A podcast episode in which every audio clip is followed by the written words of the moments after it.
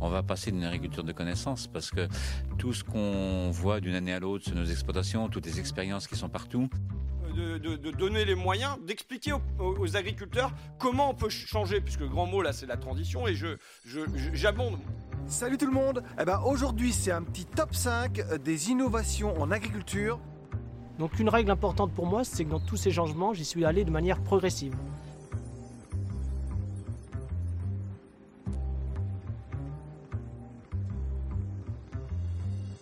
Bonjour à tous, je suis Marion Lemonnier et en partenariat avec la Ferme Digitale, je vous présente le quatrième épisode de Futur Agri, le podcast sur l'innovation agricole. Aujourd'hui, nous allons parler digesta, déjection et déchets agricoles. J'ai le plaisir de recevoir Geoffrey Masson, président de Biogaz de l'Orvin, un groupement de méthanisation dans l'Aube. Pourquoi Geoffrey? Car depuis plus de deux ans que je le connais, nous avons eu de nombreuses discussions passionnantes sur les enjeux de l'agriculture, ses opportunités, ses oppositions et parfois ses contradictions. L'idée du podcast Futur Agri est même en partie née de ces échanges que j'avais envie de partager tant elles m'ont touché et éclairé. Alors bonne écoute et n'hésitez pas à nous faire vos retours sur cet épisode ou sur le podcast en général, cela nous aidera à vous proposer du contenu toujours plus pertinent. Alors bonjour Geoffrey, euh, je suis très contente aujourd'hui de partager cette discussion avec euh, les auditeurs de Futur Agri. On se connaît bien tous les deux puisque ça fait deux ans qu'on travaille ensemble, deux ans d'échanges assez passionnants euh, autour des sujets de l'agriculture et de la méthanisation et c'est ce dont on va parler ensemble aujourd'hui. Tout d'abord, est-ce que tu peux te présenter en quelques mots? Salut Marion, merci pour l'invitation. Euh, en quelques mots, donc je m'appelle Geoffrey, Geoffrey Masson. Euh, je suis porteur de projet d'un projet de méthanisation actuellement, enfin déjà depuis, depuis trois années. Euh, donc dans l'Aube, avec euh, projet full, agricole, full agricole. Donc on est, euh, on est 10 associés agriculteurs sur le projet. Et, voilà, l'idée c'est de valoriser les coproduits et différents déchets agro-industriels en, local. Et en parallèle de ça, j'ai une double casquette où je travaille du coup aussi pour, pour Mimosa, donc il y a une plateforme de financement participatif. Et, et je m'occupe de toute la partie énergie renouvelable, c'est-à-dire accompagner des projets d'énergie renouvelable agricole pour ensuite qu'on puisse les financer sur la, sur la plateforme euh, par l'intermédiaire d'une collecte. Top. Euh, du coup, peut-être avant toute chose, je pense qu'il serait bien de donner une petite définition assez simple de la méthanisation, comme ça on pourra rentrer un peu plus dans le vif du sujet après, mais poser un peu les bases euh, de tout ça. Donc la méta, donc la méthanisation, l'idée c'est en fait de récupérer différents types de matières organiques. Donc ça peut être, donc là on est vraiment sur des projets agricoles, mais ça peut être aussi toute la partie fermenticible des, des, des ordures ménagères, tout type de déchets verts, euh, tonte par exemple, donc on va retrouver euh, dans toute la partie ce qu'on appelle les déchets de, collectivité. Il peut aussi y avoir de la méthanisation euh, sur des bouts de stations d'épuration urbaines ou industrielles. on va pouvoir récupérer tout type aussi de déchets agro-industriels, type coproduits, liés aux industries par exemple de trituration, de colza, de tournesol, hein, euh, aux malteries, aux meuneries, euh, enfin vraiment tout ce qui est... Tout ce euh, qui reste en fait de la... Quand on transforme un produit, il y a forcément des choses qu'on va jeter et ça, vous pouvez les récupérer. Exactement, donc ça c'est ce qu'on appelle des coproduits agro-industriels et donc ça c'est c'est pas mal utilisé dans la méta, on permet, enfin en tout cas ça permet de les valoriser correctement via la production de gaz. Et ensuite il y a toute la partie vraiment déchets agricoles, donc là on va retrouver très simplement les effluents d'élevage, lisiers, fumier, euh, les cultures intermédiaires, euh, vocation énergétique. Euh, on, on, rentrera un peu dans le détail de mhm. ce que c'est plus tard. Et les pailles. Voilà. donc du coup, avec tout ça, après, tu fais quoi? Donc voilà, donc on récupère tous ces, ces types de coproduits ou de, ou de déchets. Et dans les grandes lignes, donc en fait, on va essayer de, de, tout mettre dans une, dans une cuve hermétique. Souvent, c'est ce qu'on voit au bord des routes des cuves un peu vertes avec des grands dômes type bâche donc, qui permettent de contenir le gaz. Et donc dans cette, dans cette cuve hermétique, privé d'oxygène, donc on appelle ça un milieu anaérobie, euh, chauffé à peu près à 40 et quelques degrés, brassé en permanence, donc ça fait un genre de mélange un peu noir, un peu, un peu pâteux. Euh, et, donc dans ces conditions sans oxygène et à cette température, il y a des, familles de bactéries bien spécifiques qui viennent s'y développer. Et, euh, ces bactéries viennent développer du coup, viennent pardon, manger du coup la matière organique. Et lors de cette dégradation, il y a un biogaz qui est produit. Et dans ce biogaz, il y a à peu près 50% euh, grosso modo de CH4, hein, donc qui est euh, le méthane, et 50% de CO2 et quelques autres gaz euh, traces. Et donc ensuite, l'idée c'est qu'une fois qu'on a produit ce biogaz, on va soit l'épurer et donc garder uniquement la partie méthane, la partie CH4 pour pouvoir l'injecter dans les réseaux euh, de gaz, donc euh, GRDF gérés par GRDF ou GRT Gaz. Et donc ensuite, bah, ça ira alimenter euh, les principaux pôles de consommation, soit, soit, soit les citoyens eux-mêmes, soit les entreprises qui sont consommatrices de, gaz. Et la deuxième voie de valorisation possible, c'est de ne pas épurer le gaz, mais de le garder comme il est, d'enlever uniquement euh, les quelques petites euh, impuretés euh, qui, qui, pourraient être embêtantes, et de le brûler dans un moteur sur site, sur le site de méthanisation. Et donc ça, on appelle ça la cogénération. Et donc ça permet de produire d'une part de l'électricité, qui est ensuite injectée sur le réseau, et d'autre part de la chaleur, qui peut être valorisée soit en local sur le site, soit à proximité pour, pour d'autres activités qui auraient besoin de chaleur. Ok, bah, c'est bien, comme ça c'est hyper clair et on va pouvoir ensuite euh, voir comment toi tu traites euh, spécifiquement ce sujet. Euh, aujourd'hui, du coup, la méthanisation, c'est en fait ça, fait partie des solutions de ce qu'on appelle la diversification. si les agriculteurs se sont de plus en plus spécialisés dans les années 50, aujourd'hui on voit aussi un mouvement de diversification de leurs activités pour être, je pense, plus résilients dans leurs activités. Est-ce que tu peux nous expliquer quels sont aujourd'hui un peu les différents choix qui s'offrent aux agriculteurs pour justement évoluer, changer leurs pratiques et se diversifier Là, toi, on va parler de la méthanisation, mais il y a aussi plein d'autres choses qu'on peut faire en tant qu'agriculteur aujourd'hui pour se diversifier et justement ne pas mettre tous ses œufs dans le même panier.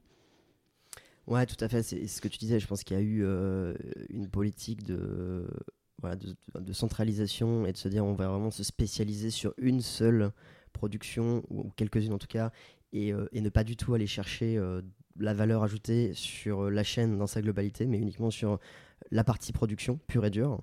et donc ça, on le voit, donc, peu importe les, filières, hein, que ce soit sur la production de, lait, de, viande, ou, céréalière, ou viticole. Enfin, viticole, c'est un peu, un peu différent parce que souvent, ils peuvent être aussi transformateurs, mais voilà, les agriculteurs se sont spécialisés. Et donc ça a marché pendant des années, parce qu'il y a eu aussi un soutien de l'Europe via la PAC, etc., pour qu'on se spécialise dans, quelques productions et qu'on devienne du coup très bon en termes de, productivité euh, sur, sur chaque, euh, chaque culture. Euh, ce qu'on voit aujourd'hui, c'est peut-être un peu les limites de système, dans le sens où bah, il y a des contraintes de plus en plus importantes, que ce soit environnementales, que ce soit des attentes sociétales, que ce soit le côté juste réglementaire, bureaucratique, qui est de plus en plus lourd et du coup coûteux à gérer pour les agriculteurs. Et euh, donc on commence à avoir un petit peu ce, un nouveau courant de pensée où on se dit bah ce serait peut-être bien qu'on essaie d'aller valoriser notre produit un petit peu plus loin et ne pas rester uniquement cantonné sur la production, mais faire pourquoi pas une première transformation, euh, voire une seconde, ou, euh, ou quand on peut valoriser directement ces produits par de la vente en circuit court ou en vente directe carrément.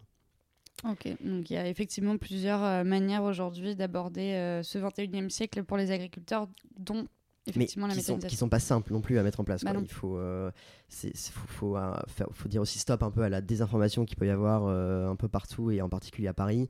C'est pas simple de dire du jour au lendemain on fait de la biodynamie ou de l'agriculture biologique et on vend tout en direct, etc. Parce que ça, ça nécessite d'avoir au niveau de l'agriculteur pas mal de compétences particulières où souvent bah, les agris c'est des producteurs ils font très bien leur métier. Néanmoins c'est pas forcément ils n'ont pas forcément envie de devenir vendeur ou commercial. Artisan, ou euh, artisan commercial, exactement et du coup, c'est euh, aussi super complexe euh, à, mettre en place. Que ce soit au niveau des compétences, des connaissances, mais tout simplement aussi juste de l'envie. quoi. À la base, c'était pas prévu qu'ils fassent ça. Et, euh, et vont Tout le monde n'a pas la fibre d'aller vendre sur les marchés ses productions, etc. Tout à fait. Ça, c'est clair. Tout à fait. pour revenir aussi sur, sur justement un peu comment la méthanisation arrive dans notre époque, la génération de nos parents et de tes parents c'est aussi largement endetté euh, pour adapter leur mode de production, produire plus euh, avec justement cette spécialisation, etc. Ça a coûté cher avec beaucoup d'endettement, puisque la dette aujourd'hui, euh, c'est quand même un sacré sujet en agriculture. Parfois un surendettement qui, pour certains, a été très compliqué à gérer. On est ici aussi dans la méthanisation quand même dans des, bah, dans des montants qui sont assez astronomiques avec plusieurs millions d'investissements, un fort endettement avec certes des garanties à moyen terme en termes de prix de vente de l'énergie, etc.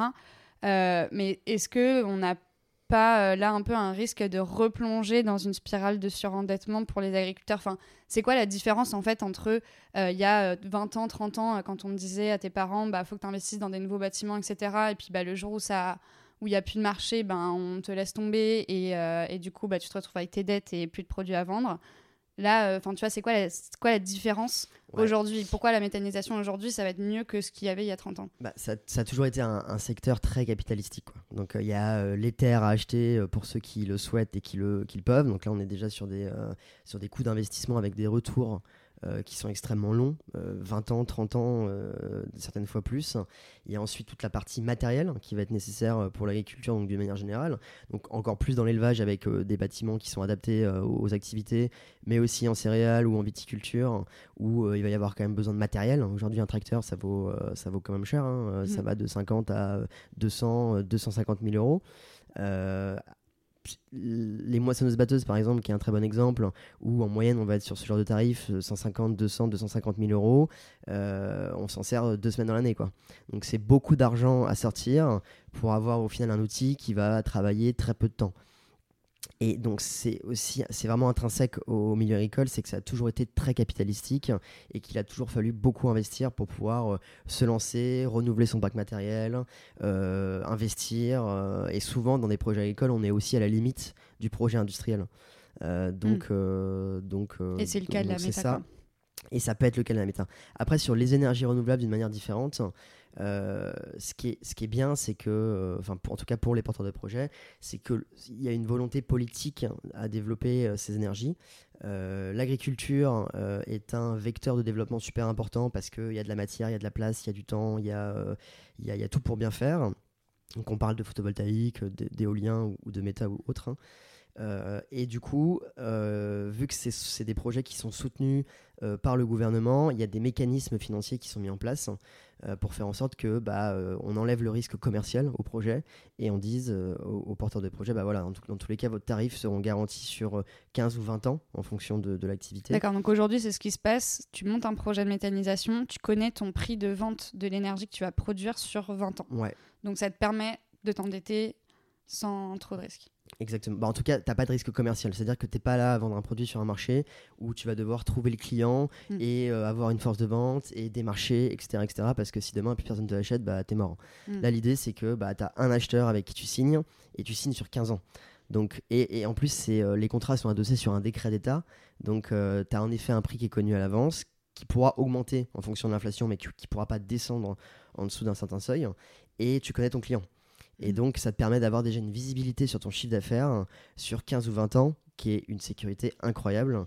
Euh, et, donc, euh, et donc, ça, c'est bien. quoi. Et en plus de ça, euh, pour aussi développer les énergies renouvelables, tu as une, t'as une majoration en fait, du tarif. Donc, tu n'es pas sur un tarif de marché. euh, où par exemple tu vois le gaz il, on- il nous vient beaucoup de, de- de- des pays du Nord de Norvège et il arrive à peu près genre à peut-être 3 centimes le kilowattheure à l'entrée à la frontière et sur de la méta tu vas avoir des tarifs qui vont être majorés par l'État. Donc l'État va, va rajouter une, une prime en fait euh, pour te payer ton, ton, ton, ton gaz. Et on va du coup le vendre entre 8 et euh, 12, 13 centimes le kilowattheure.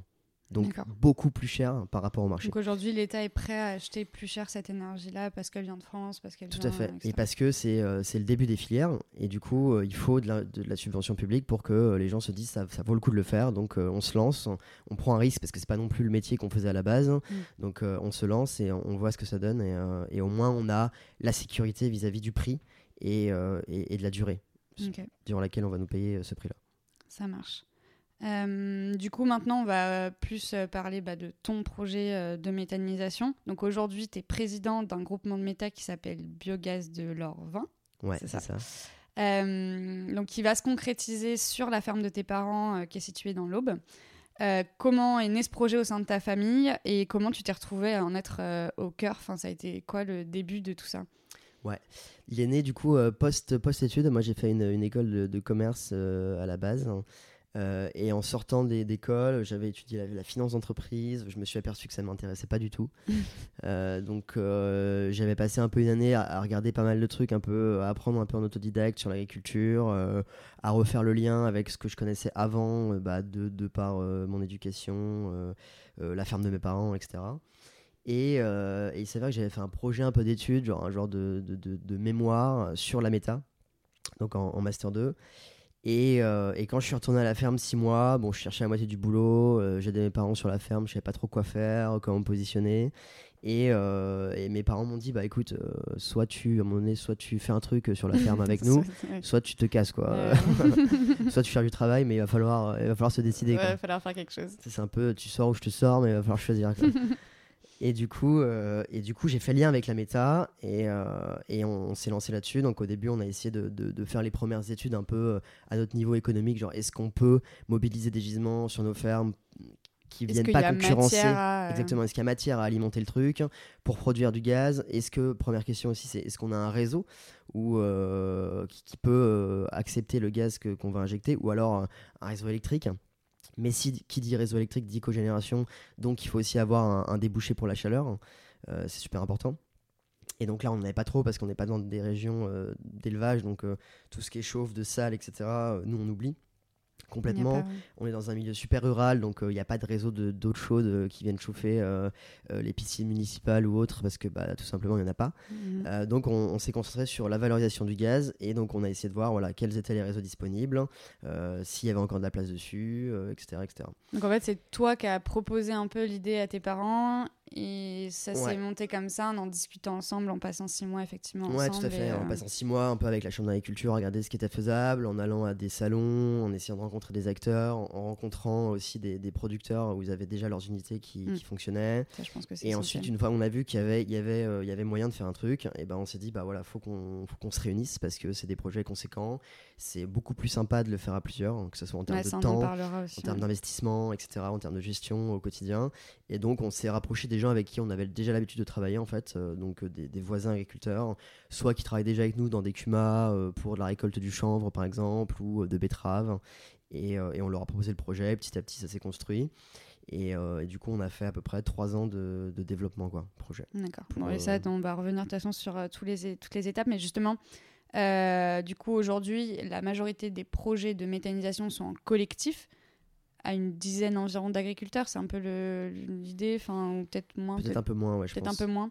Mais il y, a de tout, en euh, effet, ouais. Ça va du, du projet euh, solo où le gars euh, fait son projet tout seul au projet où tu vas retrouver 20, 30, 40, même 100 agriculteurs, ouais. D'accord. Et du coup, justement, comment, tu en as un peu parlé, mais peut-être un, peu en reparler plus en détail, comment vous avez constitué ce groupe-là? Comment vous les, vous les avez convaincus? Est-ce que vous avez rencontré des parce qu'il y a des agriculteurs, euh, des voisins euh, qui t'a proposé, qui t'ont dit non mais pas du tout. Euh, enfin, tu vois comment ça s'est passé Comment tu sélectionnes ton groupe? Bah, on, a, on, a, sélectionné surtout par affinité, c'est-à-dire on part sur 15, 20 ou 25 ans de travail en commun, donc il faut déjà être sûr que euh, ça peut, ça peut matcher en termes de personnalité, etc. C'est, quand même un projet entrepreneurial, quoi. donc euh, tu te mets pas avec n'importe qui uniquement pour avoir de la matière, euh, sachant qu'après tout le monde va être actionnaire et autour de la table pour, pour pas mal de décisions. Donc c'était vraiment par affinité et, et, et, donc par voilà, des agriculteurs avec qui mes parents travaillaient déjà. que moi je connaissais depuis longtemps, des voisins, des gens qui étaient vraiment à côté de chez nous. Et petit à petit, voilà, on, on a parlé à 2, 3, 4, 5, 6. Il y en a d'autres qui sont venus aussi vers nous en disant bah, nous, ça peut nous intéresser. Euh, euh, le projet est déjà bien monté, donc ça peut être cool. Tout se sait. Et du tout se sait, bien sûr. Euh, dans la campagne, tout se sait. Et, et du coup, on a dit OK. Et, et on se retrouve aujourd'hui à 9, 9 personnes. Du coup, vous êtes 9 7, cette exploitation. Ouais. Ok, ça marche. Euh, tu vas poser euh, la première pierre de l'unité de méthanisation. C'est quand que les travaux vont débuter? J'espère euh, janvier, février 2021. Donc 2021. Pourtant, bah, ça fait plusieurs années du coup que tu travailles sur le sujet. Moi, je suis toujours connue avec, avec ça en tête. Est-ce que tu peux nous expliquer vraiment rapidement les, les principales étapes en fait avant justement la, la, première pierre, les principales étapes de mise en route du projet de méta Donc déjà, tu as l'idée tu fais un peu un premier petit tour, euh, effectivement, des acteurs, rencontrer des gens qui font de la méthanisation, etc., pour euh, bah, voir si c'est possible ou pas. Tu constitues ton groupe et là, à partir de ce moment-là, tu fais quoi? Ouais, ouais. Donc après cette première étape importante quand même de prise d'infos, hein, au final, euh, de dire bah voilà, on rencontre des gens qui ont déjà fait, qu'est-ce que c'est, comment ça fonctionne, tenant aboutissant. Enfin voilà, tu essaies de te faire un petit peu un mapping du marché tu lis des bouquins. et du truc, tu lis des bouquins exactement. et, et, ensuite, après ça, c'est quand même des projets qui sont très très administratifs et réglementaires. Donc il y, a deux types, euh, il y a deux disons grandes voies, euh, un peu plus, mais bon, on va se concentrer sur deux, de monter un projet de méta. C'est soit de faire appel à un bureau d'études, mm. donc qui va venir vraiment t'épauler de A à Z et qui va s'occuper de tout pour toi. Donc L'avantage, c'est que ça va super vite. C'est que tu travailles avec des gens qui ont du coup euh, pas mal d'expérience et qui vont pouvoir t'apporter un vrai retour et euh, que tu vas gagner beaucoup de temps et qu'en plus, tu n'auras pas grand chose à faire dans le sens où. euh, Oui, ils vont porter vont la charge de travail. euh, Ils vont s'occuper de beaucoup de choses, ils connaissent déjà les acteurs, euh, euh, tous les interlocuteurs au niveau des administrations, etc. Donc ils gagnent beaucoup de temps. Euh, la, la contrainte, c'est que du coup, tu vas avoir des projets beaucoup moins personnalisés. Euh, plutôt euh, des projets clés en main où tu vas pas vraiment pouvoir choisir euh, tout comme tu veux par rapport à ton gisement ou par rapport à ce que pourrait être ton gisement demain. Donc souvent c'est des projets qui vont être un peu moins évolutifs. Et tu as la deuxième voie, donc celle qu'on a choisie, où c'est plus long, mais où du coup tu vas te faire accompagner par des organismes un peu différents, type assistant à maîtrise d'ouvrage ou, ou bureau de conseil, et où là tu vas faire en fait vraiment une sélection de chaque lot technique euh, un par un. Et donc tu vas solliciter, tu vas rédiger des cahiers des charges en fonction de tes besoins, en fonction de tes matières, en fonction des contraintes de ton site, en fonction des contraintes euh, de l'épandage de Digesta, etc. Et, euh, et tu vas ensuite alloter en fait chaque, chaque lot qu'il va y avoir sur, sur le projet. Donc par exemple, tu vas avoir un lot pour la partie process, donc uniquement digestion de la matière, incorporation, etc. Un lot pour tout ce qui est épuration du gaz, qui aurait pu être aussi un, un lot cogénération euh, pour valoriser le biogaz. Un lot pour tout ce qui va être euh, terrassement, euh, VRD, un lot pour tout ce qui va être génie civil, je ne sais quoi, un lot pour tout ce qui va être voirie, béton, un lot pour tout ce qui va être hangar, etc. Et donc tu vas avoir une entre 10 et 15 lots par projet. Et tu fais vraiment des appels d'offres sur chaque lot. Et donc tu rentres vraiment dans le détail hein, de ce que tu veux. Et tu discutes avec les constructeurs, tu compares, euh, tu, Et tu négocies. fais ta sélection pour chaque euh, Exactement. problème. ouais. Et le truc, c'est que bah, ça prend euh, beaucoup plus de temps. Quoi. Et, Mais au euh, moins ton projet de méta, tu l'as sur le bout des doigts, tu l'as Ouais. maîtrisé de A à Z et quand il sort de terre, euh, tu le, le maîtrises maître, euh, plus facilement. Ouais, je pense déjà sur la partie début opérationnel, euh, bah, tu as beaucoup plus échangé avec les acteurs techniques, etc. Tu as peut-être plus suivi les, euh, les négociations, les travaux. Et donc déjà, ça, tu vas gagner du temps euh, pour, euh, parce que tu, tu connaîtras en fait ton site et pourquoi tu as choisi ça et pas ça. Et en plus, euh, et en plus euh, ouais, tu as un projet personnalisé quoi, qui va Mm. vraiment répondre à tes attentes en fonction de ton gisement et de tes contraintes. D'accord. Donc toi, c'est ça que tu as fait depuis Et nous, on trois est ans. parti euh, là-dessus, ouais, ouais, exactement. D'accord, ça marche. Et après, donc, au- au-delà de cette phase de consultation d'entreprise, donc surtout ce qui va concerner vraiment les choix techniques, euh, quelle, quelle entreprise, quel fournisseur tu vas, tu vas choisir, euh, il y a une grosse partie réglementaire sur tout ce qui est en fait euh, dépôt de permis de construire, tout ce qui va être dossier de subvention, tout ce qui va être dossier ICPE. Donc en fait, c'est des installations classées pour la protection de l'environnement. Et donc, tu dois, tu dois faire un dossier et démontrer que ton site ne sera pas dangereux ni pour l'environnement, ni pour les gens qui travailleront Ok. dessus, etc. Euh, et donc, c'est l'Adréal, par exemple, qui instruit le dossier. Et, et l'instruction d'un dossier comme ça, par exemple, c'est euh, c'est plus de six mois. Quoi. Ok. Oui, donc, Donc, à euh, chaque étape, en fait, effectivement, ouais. tu vas avoir des délais aussi, vu que c'est administratif. Ouais, et c'est pas, délais, tu peux pas paralléliser les choses, quoi. C'est-à-dire que tu lances pas un peu tout d'un coup et te dire, bah, je lance et les choses évoluent les unes T'es parallèles aux autres. obligé C'est en d'attendre d'avoir un- Ouais, une réponse pour souvent. passer à l'autre sujet, etc. Donc c'est ça aussi qui prend Exactement. beaucoup de temps. et Ça marche. Euh, pour parler un peu d'un- autre sujet et rentrer aussi euh, dans le détail de ce, que, les projets de méthanisation posent un peu comme problématique, un des arguments aujourd'hui des un peu opposants euh, à la méthanisation, c'est le souci du digestat. Donc c'est euh, ce qui va sortir du coup de ton unité de méthanisation qui peut contenir bah, du coup effectivement des gaz à effet de serre, aussi des bactéries que tu vas du coup répandre derrière dans les champs. Euh, comment vous gérez ça au sein de votre groupe et comment tu penses justement aussi à ta matière que tu vas sortir qui va aussi servir effectivement un Ouais. peu d'engrais et en même temps c'est aussi une contrainte environnementale très forte que tu vas avoir. Comment vous avez géré ça vous du coup sur le, sur le projet? Alors, déjà, peut-être, qu'est-ce qu'est-ce que le digestat? Ouais et rappelle-nous clairement ce qu'est le digestat. Donc une fois que les bactéries donc, ont, dégradé euh, la matière organique qui était présente dans, donc, dans, ces, dans ces grandes cubes là qu'on appelle digesteurs, euh, la matière ressort. Donc elle est introduite en continu et du coup il y a un digestat qui ressort en continu aussi en fonction de ce qui est introduit euh, chaque jour. Et donc c'est une matière assez inerte si la digestion était bien faite, c'est-à-dire que euh, en fonction des, matières qui vont composer euh, ta ration, donc qui va te permettre d'alimenter ton méthaniseur tous les jours, bah, chaque matière a des temps de dégradation différentes.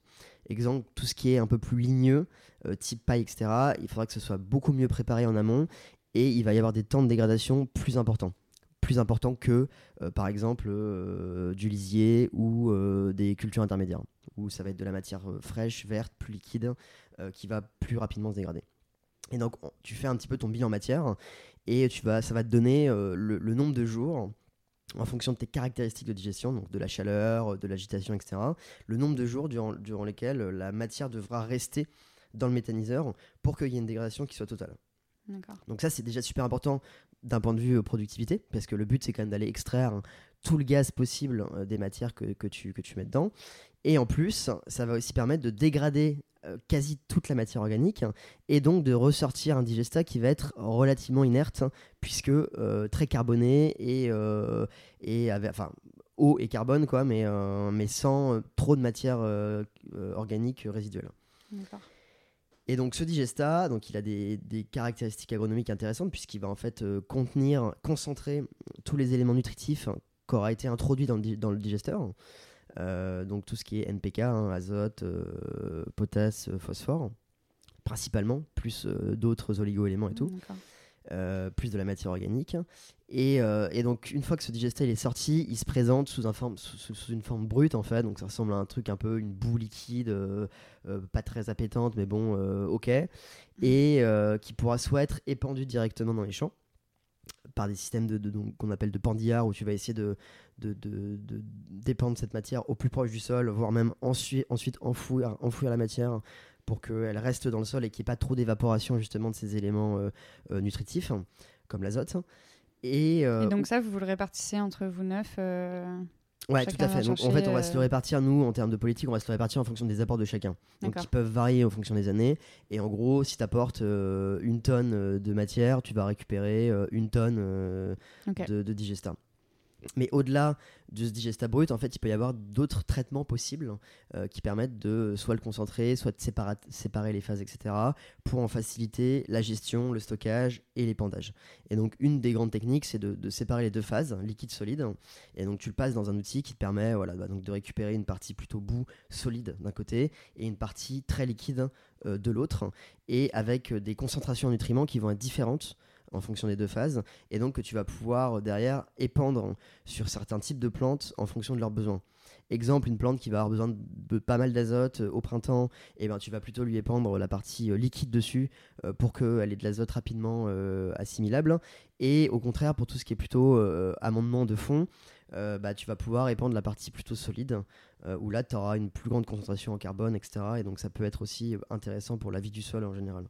Ok, donc du coup, effectivement, le digestat devient un énorme sujet aussi parce qu'il faut le traiter et enfin voilà, c'est pas juste C'est une grosse euh, organisation. ouais. plus, c'est vraiment ça fait pas entièrement partie du projet quoi. Tout à fait.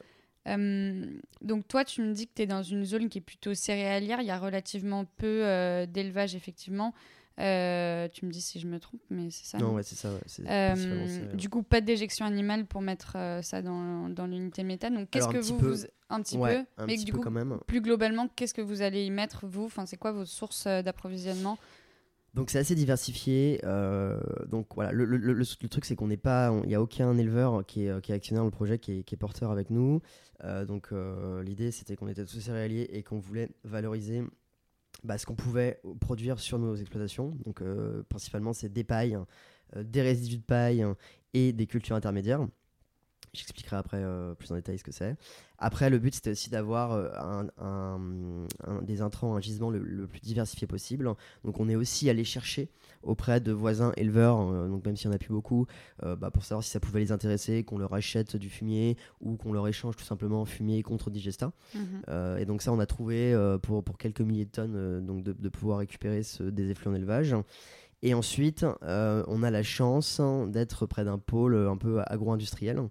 Euh, bah, dans- sur lequel on va pouvoir récupérer pas mal de déchets agro-industriels dans les filières de trituration euh, de colza, de collecte de céréales euh, et de meunerie, malterie.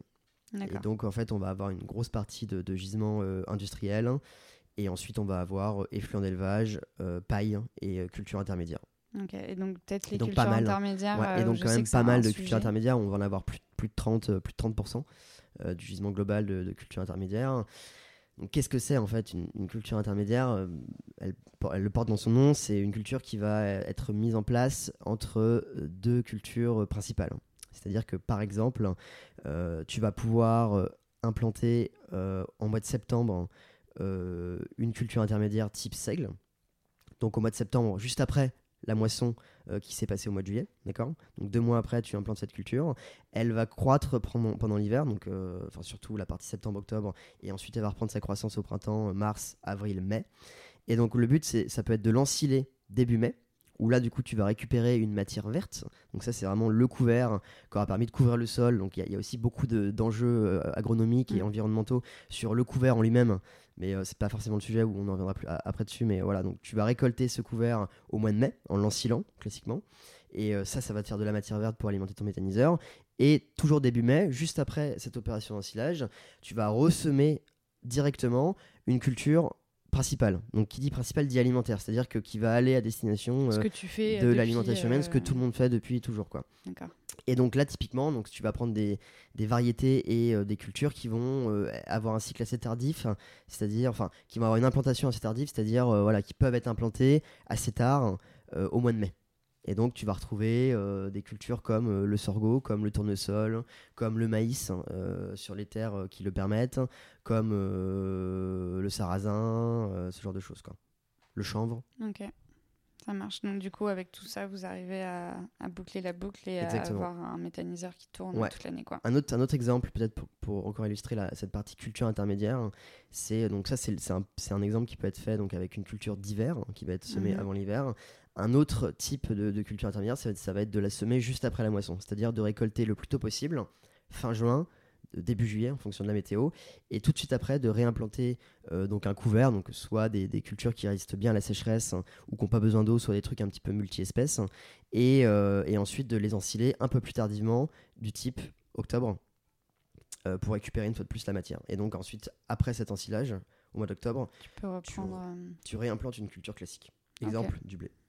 Ok, ça marche. Donc, euh, du coup, euh, effectivement, ça te permet de compléter aussi euh, et d'avoir un des champs qui tourne. Et j'imagine que c'est pas mal aussi pour justement tout ce qui est sol, Ouais. puisque tu auras moins de, de, de terre à nu et tu auras toujours quelque chose qui est en train de pousser là-dedans. Et, C'est aussi un des, un des grands avantages de la méta, c'est de- c'est que ça permet le, le procédé, le, le concept et le fait que ce soit approvisionné aussi en culture intermédiaire, c'est que ça ouvre des portes sur d'autres typologies d'agriculture. Ouais. Exemple, l'agriculture de conservation des sols, mhm, où le la méthanisation t'obligera euh, à couvrir tes sols en permanence, même si tu ne valorises pas le- le- la culture pour le méthaniseur, mais tu prendras l'habitude de le faire, tu prendras la, la politique de le faire systématiquement. Et euh, tu prendras aussi l'habitude de moins travailler tes sols parce que tu auras la contrainte du temps. En te disant, bah, j'ai Mhm. pas le temps de relabourer, redéchaumer, machin, etc. Et donc, tu vas passer beaucoup plus rapidement avec des outils qui travaillent moins le sol, euh, type semi-direct, pour implanter euh, les cultures. Et donc, la contrainte du méta fait que même si tu n'es pas forcément prêt en tant qu'agriculteur euh, ou intéressé pour aller vers ce genre d'agriculture de, de conservation des sols, Bah, là, tu vas le bah, faire. voilà, le projet va petit à petit euh, t'obliger à le faire. Et donc, Mhm. c'est euh, un des points euh, positifs aussi de, de, de ce genre de projet. Et en plus, clair. après, tu as toute la partie couverture des sols qui permet, bah, qui empêche l'érosion, parce que quand un sol Mhm. est couvert, tu as un système racinaire au pied, tu as de la matière sur le dessus, donc quand il pleut, euh, des orages où tu as beaucoup d'eau qui tombe d'un coup, euh, bah, ça ravine beaucoup moins en fait. Euh, L'eau va pouvoir s'infiltrer dans le sol beaucoup mieux. Tu vas avoir sur le long terme une structure, une structure du sol bien meilleure. Euh, le fait que tu aies un truc couvert, bah, tu vas pouvoir avoir des auxiliaires de vie qui vont se développer, euh, des insectes, des trucs qui vont apporter aussi un certain équilibre. Euh, Il y a euh, énormément de- d'avantages. Et un des gros avantages qu'on oublie souvent de dire, c'est que euh, pour pousser, euh, une plante a besoin de- principalement de soleil, hein, photosynthèse, quoi. Elle- Ça lui Mhm. permet de capter, euh, euh, ça lui permet de capter du CO2 euh, et, euh, et de le transformer en carbone pour sa croissance. Et donc, euh, sur les agriculteurs classiques, disons, sans couvert des sols, et ben en fait, euh, pendant un tiers ou la moitié de l'année, le sol est nu. Et Mhm. donc, en fait, on, c'est des terres qui ne profitent pas de l'énergie gratuite du soleil. Et le fait là de couvrir en permanence le sol, peu importe le débouché, et ben en fait tu vas toujours pouvoir profiter de cette énergie gratuite et donc de capter du CO2. Et on connaît les enjeux actuels de euh, réchauffement climatique. quoi. Super. Donc il y a aussi ces, tout- tous ces Ouais, ouais, des, choses que, qui sont en temps d'eux aussi. Des mais qui externalités vont- positives, ouais. Exactement, qui vont permettre aux agriculteurs aussi de revoir leurs pratiques, etc. Mais avec euh, une vraie valorisation parce qu'effectivement, l'agriculture de conservation des sols bah, te pousse à avoir systématiquement justement quelque chose de planté sur ta terre. Mais si tu as des cultures intermédiaires dont tu ne fais rien, c'est vrai que c'est beaucoup moins attractif que, euh, que quand euh, tu peux en faire quelque chose et à tu fait. peux le valoriser euh, dans la méta. Sachant que ces cultures intermédiaires sont aussi des cultures qui, se, qui sont de, de nature très résistantes Mhm. et donc qui nécessitent quasiment Très aucun de- produit chimique. ouais. Quoi. Donc il n'y a pas de. Il n'y a pas de désherbage si, Mm. c'est, si ça a été relativement bien implanté, il n'y a pas de pression fongique ou insecte, donc c'est des cultures qui sont par nature assez, assez bio, et donc c'est ça qui est cool aussi. Quoi. Ouais, c'est sûr, c'est sûr. Euh, alors maintenant, on va un peu plus parler de toi aussi. Euh, donc aujourd'hui, euh, tu travailles avec tes parents sur la ferme avec ce projet de méta. Est-ce que c'est quelque chose que tu avais envie quand tu étais petit de reprendre la ferme, de travailler avec eux ou pas du tout Ou tu t'étais jamais imaginé ça? Et quel rapport un peu t'entretiens à ça? Parce que là, du coup, tu es à moitié dedans parce qu'il y a le projet de méthanisation. Mais en même temps, c'est pas officiel que tu reprennes la ferme. C'est quoi un peu ton rapport à, à cette reprise d'exploitation familiale, ce sujet Ouais, sujet, euh, vaste sujet. Euh, j'ai toujours été euh, bah, sur la ferme. quoi. J'ai grandi euh, dans la ferme, je suis Oui. né à la ferme, etc. Donc j'ai toujours grandi dans, dans ce, dans ce milieu. J'ai toujours bossé pendant mes, Aider, mes vacances, voilà, aider à droite à gauche pour des petits travaux dans les champs depuis, depuis toujours. Après, je me suis jamais trop projeté. En tout cas à l'époque, hein, sur ce que je voulais faire et, euh, et ce que j'aimais vraiment l'agriculture. Quoi. Ça, me, ça me passait un peu au-dessus en mode, bon, bah voilà, c'est comme ça, et question, euh, je me posais pas la question et, euh, et, et je me dirigeais, quoi, comme on dit. Hmm. Euh, et ça m'est venu assez tard au final, hein, plutôt, euh, bah, plutôt Master 2, quoi, tu vois, où je Ouais. me disais en fait ce que je fais, mais ça me plaît pas du tout. Et euh, dans l'agriculture, euh, en fait, c'est un, c'est un socle, c'est un terreau euh, à l'entrepreneuriat qui est juste énorme parce qu'il y a tout à faire. Mhm. Tout est possible. Euh, donc ça peut être complexe, mais c'est génial. Et euh, tu et en peux plus, avoir tout est mille possible. Et toi, tu as la ferme, cette Exactement. base où tu peux créer Tout plein de choses. Quoi. Et c'est là où je m'en suis un peu rendu compte. Et je me suis dit, bah voilà, euh, pourquoi pas euh, se servir un petit peu de socle et de ces euh, trois dernières générations qui ont bossé pour, pour entretenir un outil de travail et, et pouvoir à terme peut-être nous transmettre quelque chose. Et donc, autant essayer d'en profiter et de se dire, bah on peut développer d'autres trucs hein, tout en sortant de, de ce que eux font parce que c'est pas vraiment l'agriculture qui m'intéresse en tant que telle, mais, mais de, la, de la diversifier, de, de- d'innover un peu, de faire d'autres choses. Et là, le projet de méta était un petit peu la transition en se disant bah voilà c'est euh, une brique qui est différente hein. donc le but c'est Mm. vraiment euh, de laisser les fermes au centre de l'agriculture parce qu'il y a toujours un, un- un enjeu de, de nourrir l'homme et du coup le but c'est pas de faire que de l'énergie renouvelable avec ce qu'on cultive hein, loin de là Oui, que la méthanisation prenne le pas sur euh, la production. on a, on euh, a de tout base. fait depuis le début euh, et on s'est aussi associé avec des gens depuis Mm. le début où on voulait vraiment garder cette politique de dire les fermes c'est Ça la base reste euh, des agriculteurs vraiment- qui produisent de la nourriture, Exactement. etc. Et ça, ça changera pas. Et la méta, c'est juste une brique, une annexe euh, qui permet une diversification et un débouché supplémentaire et avoir du digesta du donc plus, pour, euh, pour par exemple tendre vers l'autonomie en, en- en engrais. Voilà. Donc c'est très complémentaire, mais ça restera la production alimentaire et les fermes qui resteront euh, au centre. Mais moi, du coup, ce projet m'a permis de faire un peu le lien entre les deux. Et, euh, et donc, je suis pas du tout sur la ferme aujourd'hui. Hein. Je, j'y travaille pas. Je suis pas. euh, je suis pas. j'ai, aucune très peu, enfin très peu d'interaction. Euh, mais euh, voilà, petit à petit, le projet va se mettre en place et ça permettra de recréer du lien et ça montrera aussi un peu à tout le monde, euh, en tout cas tous les, tous les associés du projet, qu'on peut faire des choses ensemble, euh, des trucs un peu innovants, euh, voilà, que qu'on voit pas partout et que c'est possible et que ça peut fonctionner Mm. et qu'il faut pas hésiter à, à changer un peu. euh, à sortir un peu du, de, de- de ce, de ce clivage et, euh, et de, petites habitudes qu'on a depuis 30 Mhm. ans et de se dire bah voilà il y a d'autres agricultures qui sont possibles et, euh, et, et go quoi C'est hyper intéressant. Et du coup, euh, pour en avoir parlé pas mal avec toi aussi, je sais que là, du coup, ce qui se concrétise aujourd'hui, clairement, c'est le projet de méthanisation, mais tu as aussi, enfin, effectivement, tu cette base, cet outil qui sont les terres agricoles de tes parents, où tout est un peu possible. Et euh, est-ce que euh, aujourd'hui, tu as d'autres projets que tu aimerais développer euh, dessus? Parce que là, euh, je sais pas du coup ce qui va se passer pour toi aussi à partir du moment où le projet est en route. Je sais qu'il y aura des salariés dessus, etc., qui vont s'en occuper. Est-ce que toi, du coup, ça va te prendre encore plus de temps qu'aujourd'hui ou au final, est-ce que tu vas mettre un peu euh, plus euh, le frein là-dessus? Et Est-ce que du coup, ça te permettrait pas de développer euh, d'autres choses encore euh, sur la base de cette ferme? Si, ouais, tout à fait. Euh, sur la partie méta, bah, là, on, on attaque quand même deux années de suivi chantier, mise en service et tout, donc ça va être quand même assez intense sur les deux prochaines années. Après, voilà, si on s'organise bien, ça peut être plus calme. Néanmoins, il y a toujours un milliard de trucs à développer, même sur un projet de méta. Mhm. Exemple, des traitements plus poussés de digesta pour euh, essayer de, Oui, de valoriser au mieux voilà, la, la- concentration des, des éléments fertilisants. Pourquoi pas essayer même de la valoriser euh, euh, auprès de tiers dans un second temps. Il y a la partie, on parlait du biogaz tout à l'heure. Dans le biogaz, il y a, donc 50% de CH4 valorisé, 50% de CO2. Aujourd'hui, euh, dans la métal, le CO2, il n'est pas valorisé. Donc, euh, il est rejeté dans l'atmosphère. Donc, c'est un bilan en carbone neutre parce que euh, les matières qu'on met dedans, elles ont capté du, carbone pour leur croissance. Donc, c'est- neutre. Mais tout de même, on le rejette. Et donc il y a aussi voilà, des pistes de développement qui commencent à, avoir, à pointer le, le bout de leur nez sur la valorisation du CO2, hein, qui est un marché qui existe. hein. Euh, Il y a euh, tout ce qui est un petit peu euh, pyrogazéification, power to gas, où l'idée c'est- ça peut être aussi de coupler le, le gaz et donc la méthanisation avec d'autres types de production d'énergie renouvelable. Exemple éolien, où on sait que c'est vachement intermittent, que ça peut poser des problèmes. Euh, exemple la nuit, il y a une consommation assez faible, il y a un vent de fou, tout- toutes les éoliennes tournent, sauf qu'on n'est pas capable de valoriser et de stocker l'énergie électrique. Donc il y en a une partie qui peut être perdue, donc euh, c'est quand même euh, assez dommage. Et donc le power to gas, par exemple, c'est un concept qui dit bah on va se servir du gaz, on va se servir de des surplus d'électricité verte pour électrolyser de l'eau. Et ensuite, on va produire avec cette électrolyse de du dihydrogène. Et c'est ce dihydrogène qui est un gaz qu'on va pouvoir stocker dans nos réseaux de gaz. Et en fait, en France, on a une grosse infrastructure gazière gérée par euh, GRT Gaz, GRDF, etc. Et donc, ça pourrait être un des moyens de se dire, bah, on stocke pas l'énergie sous, sous sa forme euh, euh, électricité, mais on la, on la stocke sous sa forme gaz. Et ça, on sait le faire, et on a déjà les infrastructures pour le faire. Et on sait que le stockage de l'énergie, du coup, c'est vraiment euh, the enjeu, je pense, euh, des prochaines années aussi, euh, Et- pour développer les énergies. Tout à fait.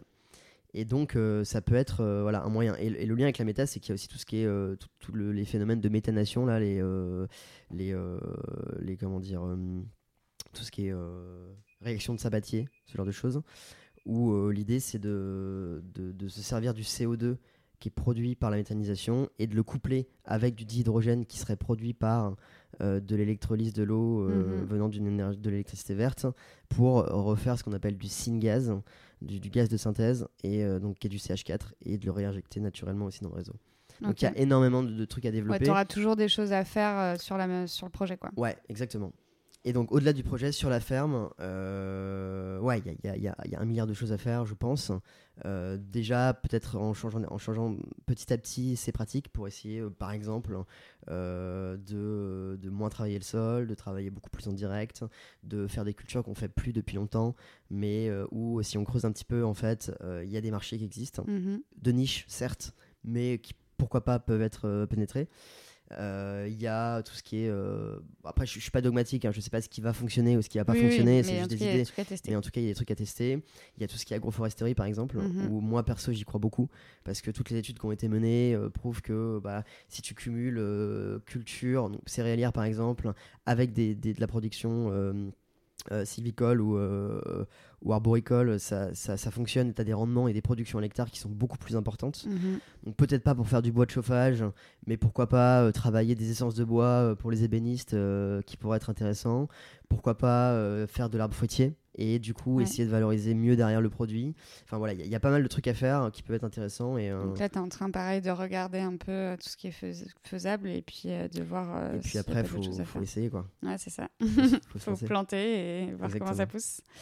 Euh, pour terminer, du coup, euh, cette interview, et peut-être euh, permettre aux personnes qui nous écoutent euh, de poursuivre un peu la discussion, de creuser le sujet, est-ce que tu as des ressources un peu sympas euh, pas les gros livres puf là que tu t'es fait sur la méthanisation, mais est-ce que tu as des idées de ressources un petit peu Ouais, chouettes bah, L'ADEME a fait quand même beaucoup beaucoup de travaux de recherche dessus, donc les, les trucs sont assez facilement accessibles. Donc il y a quand même pas mal de choses sur l'ADEME. Il y a sur les digestats, tu me posais la question tout à l'heure, il y a une association qui s'appelle euh, L, A-I-L-E, euh, qui a pas mal bossé sur la question des digestats, de la valorisation, de l'impact aussi sur le sol, hein, parce que vu que c'est assez nouveau, bah, on ne savait pas trop comment ça faut pouvait faire réagir. des études et tout quoi. Exactement, et du coup, eux les ont faites, et il y a des rapports qui sont accessibles, euh, qui vulgarisent assez bien le truc.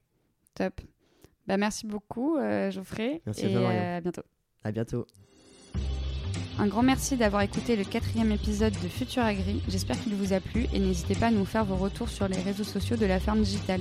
Merci également à Geoffrey de nous avoir partagé sa passion pour le milieu agricole et son énergie d'entrepreneur. Merci également à Paul pour la partie technique. En tout cas, on souhaite toute la réussite méritée pour Biogaz de l'Orvin, l'unité de méthanisation pilotée par Geoffrey. Pour être informé des futurs épisodes, n'hésitez pas à vous abonner et à suivre la ferme digitale sur les différents réseaux sociaux. Je crois également savoir que vous pouvez beaucoup nous aider en notant le podcast sur iTunes et les autres plateformes.